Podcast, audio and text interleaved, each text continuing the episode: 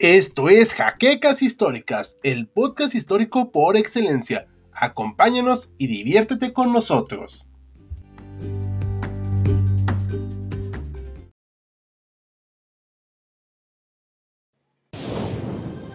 Bienvenidos a HC Historia Contemporánea, la página histórica por excelencia. 1919 Alemania ha perdido la Primera Guerra Mundial en noviembre de 1918, y si bien su territorio nunca fue invadido en el frente occidental y sus ciudades se encuentran intactas, su sociedad se desmorona. Cuenta con un gobierno improvisado y su ejército sigue dispersado por todas partes donde ha combatido los últimos cuatro años. En medio del caos de la Revolución Alemana surgieron los Freikorps, voluntarios que se unían a brigadas comandadas generalmente por oficiales de renombre de la Gran Guerra, pero que no eran reconocidos por las potencias vencedoras y francamente no disponían de una estructura del todo organizada en el ámbito militar,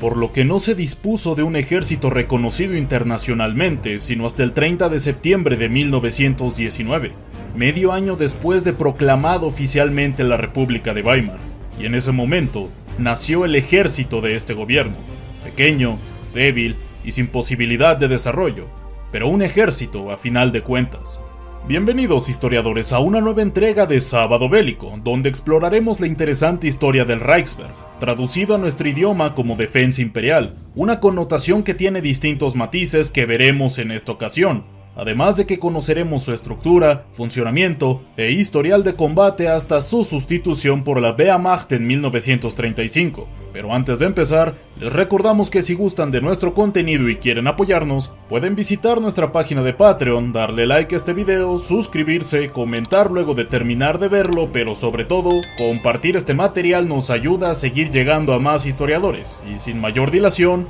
entremos de lleno al tema de hoy. Tal y como se mencionó en la introducción, el panorama social alemán en 1919 era más que inestable, pues días antes de la finalización de la Primera Guerra Mundial, el Kaiser Guillermo II había abdicado y posteriormente huyó del país, proclamándose la República Alemana dos días antes de acabar el conflicto, la cual era sumamente débil gracias a que la población estaba dividida había republicanos, imperialistas y por si fuera poco, los comunistas tenían una fuerte presencia en el país, misma que los condujo a aprovechar la precaria situación social del país para dar un golpe de Estado en enero de 1919, mismo que fue sofocado por los ya mencionados Freikorps, así como miembros del ejército que aún no soltaban sus armas. Movimiento permitido y apoyado por el entonces canciller Friedrich Ebert, que logró aplastar la rebelión en Berlín y posteriormente se volverían a usar fuerzas irregulares para sofocar una mayor rebelión, esta vez con la autoproclamada República Soviética de Baviera en abril de ese mismo año. Hasta este punto, los grupos paramilitares habían estado apoyando al gobierno socialdemócrata en turno, pero esto se estaba realizando principalmente por el rechazo que sentían ambas organizaciones por el comunismo, aunque además de eso, no solían concordar con sus ideales, siendo los Freikorps más inclinados a la extrema derecha, por lo que era una cuestión de tiempo para que se diera un roce entre paramilitares y el gobierno. Y por si fuera poco, las potencias vencedoras de la Gran Guerra no aprobaban la existencia de los Freikorps, los cuales estaban armados hasta los dientes, contando con ametralladoras y hasta tanques, así como más de medio millón de hombres en sus filas,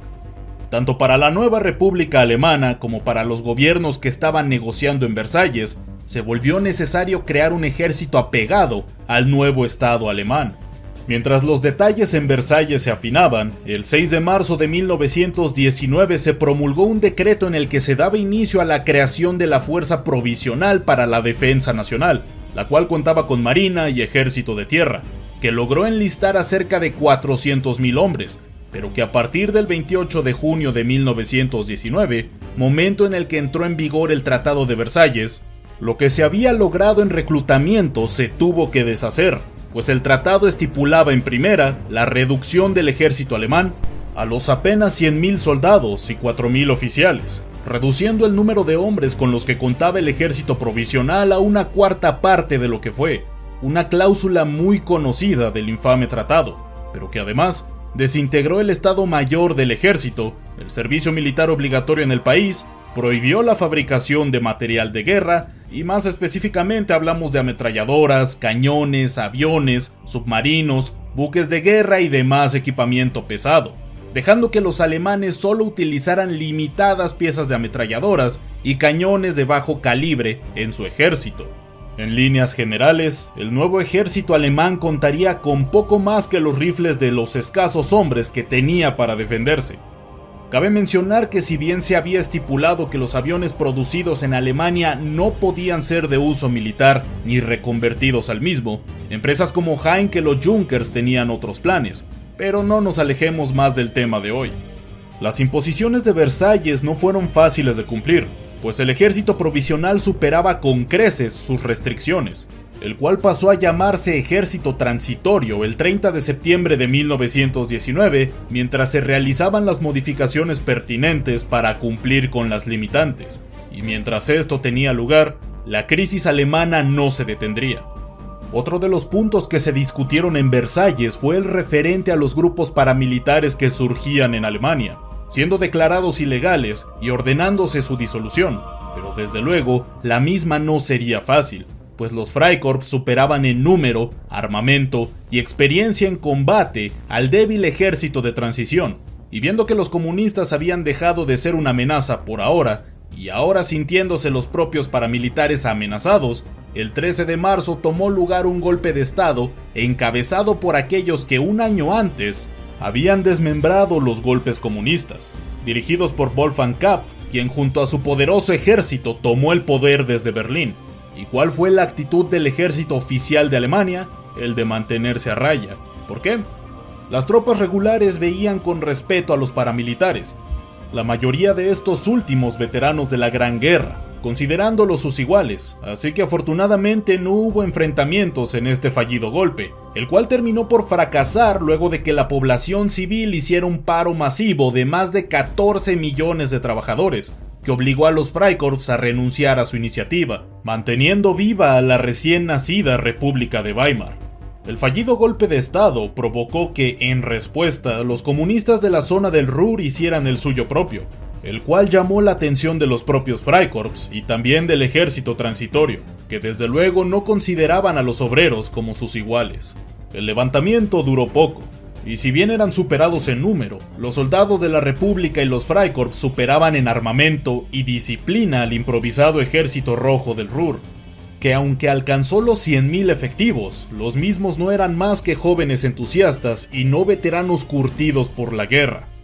El 12 de abril de 1920 se puso punto final al levantamiento comunista, con más de 2.000 pérdidas para los sublevados y apenas 200 caídos para los regulares, además de otros 300 caídos de los Freikorps.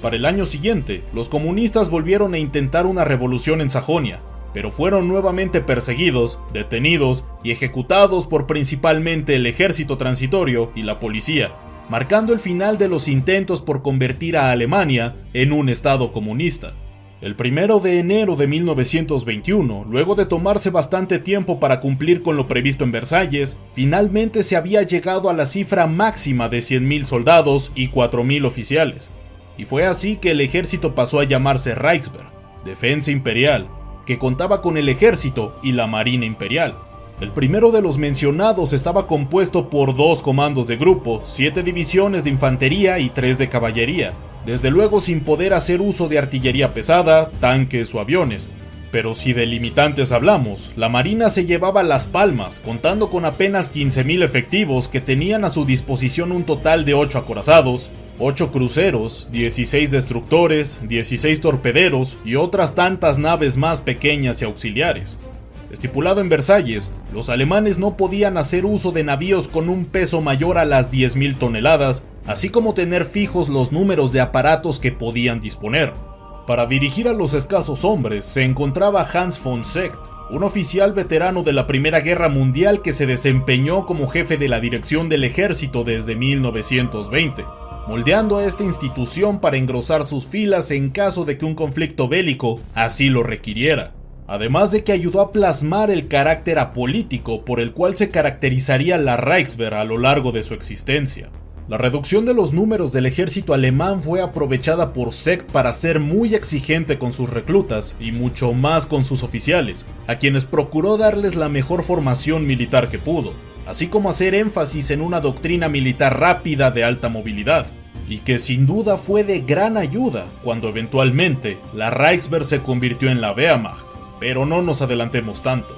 En noviembre de 1923 se dio el golpe de Estado de Múnich, encabezado por un joven Adolf Hitler, que tenía como objetivo tomar control de la ciudad y posteriormente Baviera, y para lograrlo contaba con el apoyo de Erich Ludendorff, que en teoría debía servir para lograr el apoyo de la Reichswehr, fracasando en esto, haciendo que los soldados les disparasen a los golpistas, frustrando el movimiento político y encerrando a Adolf en prisión, aunque dentro no duraría demasiado. Y tras este último suceso, las organizaciones paramilitares en Alemania fueron perdiendo fuerza hasta prácticamente desaparecer, con la notable excepción de las Sturmabteilung, que cambiaron su nombre a Frontbahn para evitar la persecución del ejército tras el fallido golpe de Estado de Múnich. Y con el final de las amenazas armadas internas para la República de Weimar, también llegó una época de estabilidad social que duraría hasta la llegada de Hitler a la Cancillería alemana en 1933,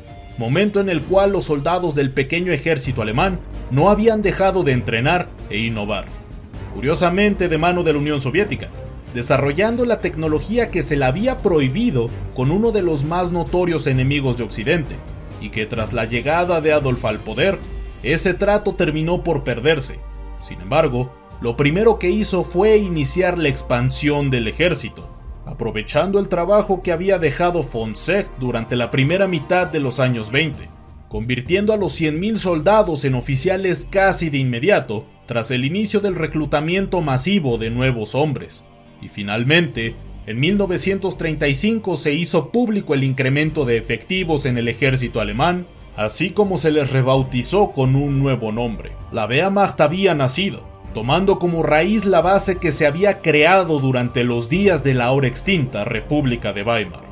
La Reichswehr fue un producto de un tratado injusto, que limitó notablemente su capacidad no solo ofensiva, sino también defensiva, y pese a eso, encontró el modo de defender su nación de las distintas y cuantiosas amenazas que surgieron durante los primeros años de vida de la República Alemana. Pero para lograrlo, tuvo que aliarse con agrupaciones cuestionables en más de una ocasión, triunfando aún en esos casos, y sin duda alguna, supo hacer su trabajo como un ejército defensivo, que sin su existencia y sobre todo buen liderazgo y visión durante su creación, es probable incluso que una hipotética guerra civil alemana entre los tantos bandos que había durante el periodo de inestabilidad se hubiera dado, pero que afortunadamente, y gracias a la defensa imperial, nunca sucedió.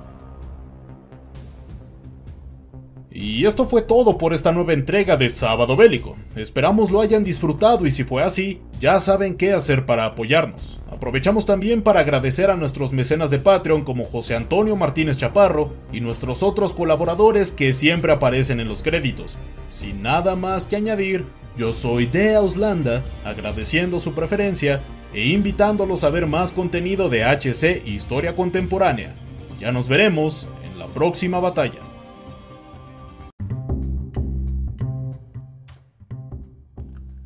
Gracias por habernos acompañado en Jaquecas Históricas, el podcast histórico por excelencia. Hasta la próxima.